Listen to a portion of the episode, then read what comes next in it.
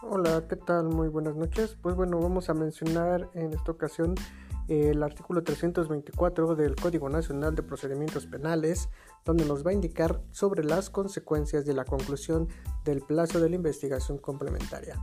Nos menciona que, bueno, una vez cerrada la investigación complementaria, el Ministerio Público dentro de los que son 15 días siguientes deberá solicitar el sobreseimiento parcial o total.